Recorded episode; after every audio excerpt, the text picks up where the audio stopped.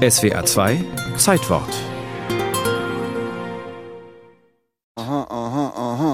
Es ist immer noch eine faszinierende Mischung.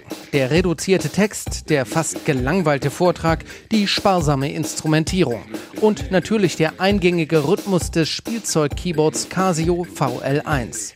Da, da, da. Reduktion auf allen Ebenen, das war die Zauberformel für den Hit Da Da Da. Und das Rezept der Band Trio insgesamt, wie Sänger Stefan Remmler 1988 in der SDR3-Sendung in Sachen Schlager erklärte. Das war ja auch Teil der ganzen Bewegung damals. Äh, innovative Reduzierung. Dass es also nicht nötig war, 100.000 Mark Licht und 100.000 Mark äh, PA sich hinzustellen und trotzdem eine kleine spannende Show zu machen. Trio bestand aus drei Mitgliedern. Gitarrist Kralle Krawinkel, der die Musik zu Da Da Da schrieb. Schlagzeuger Peter Behrens, der sein Instrument im Stehen spielte. Und eben Sänger und Texter Stefan Remmler. Der Musikkritiker Peter Kemper schrieb über die Texte der neuen deutschen Songs Mit der neuen deutschen Welle wurden plötzlich in der Muttersprache subjektive Regungen sagbar und klangen sie noch so banal. Trivialitäten des längst totgesagten deutschen Schlagers feierten fröhlich Urständ. Was das Thema angeht, war Da Da durchaus schlageresk. Remmler verriet später, dass sich ein Paar unterhielte. Lass uns nix vormachen, es klappt halt nicht mehr so.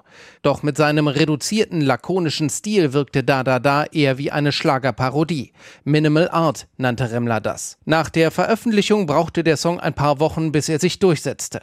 Erst als die Musiksendung Bananas und das Kulturmagazin Aspekte Da Da Da vorstellten, stieg der Song in den deutschen Charts auf Platz 2 uneinholbar auf Platz 1 der Grand Prix-Sieger Ein bisschen Frieden von Nicole. Eine englischsprachige Version machte den Song schließlich zum internationalen Hit in England, Kanada, Mexiko oder Brasilien. Die Welt im Trio-Fieber. Lediglich eine Firma hatte Bauchschmerzen, schrieb Stefan Remmler später. Nur Casio freute sich gar nicht, dass ich den VL1, der halb Taschenrechner, halb Musikinstrument ist, für das Lied verwendet hatte. Sie wollten lieber ihre großen Keyboards an die Musikwelt verkaufen und hatten Angst, durch uns könnte der Eindruck entstehen, dass Profimusikern ihre teuren Instrumente gar nicht so wichtig seien. Trio ritt auf einer Welle des Erfolges. Auch die folgenden Singles wie Anna, Anna, Oh Anna oder Herz ist Trumpf waren Hits.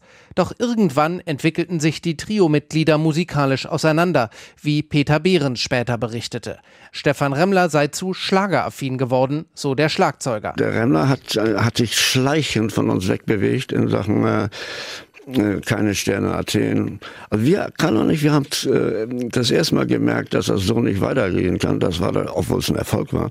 Das war die Nummer Tura Lura Lura Lura. Ja. Da fing Kalle schon an zu mosern, nö, so ein Scheiß spiele ich nicht mehr. Und dann ging das so ja, langsam auseinander. 1986 lösten sich Trio auf. Remmler setzte immer stärker auf Schlager, etwa mit dem Karnevalesken Alles hat ein Ende, nur die Wurst hat zwei. Da Da Da wurde im Laufe der Jahre unzählige Male gecovert, zum Beispiel von Herbert Grönemeyer, oder in der Werbung eingesetzt. Das alles warf eine gewaltige Summe an Tantiemen ab. Die bekamen allerdings nur Kralle Krawinkel und Stefan Remmler. Der Schlagzeuger Peter Behrens ging leer aus. Er hatte weder am Text noch an der Musik mitgeschrieben. Aha, aha, aha.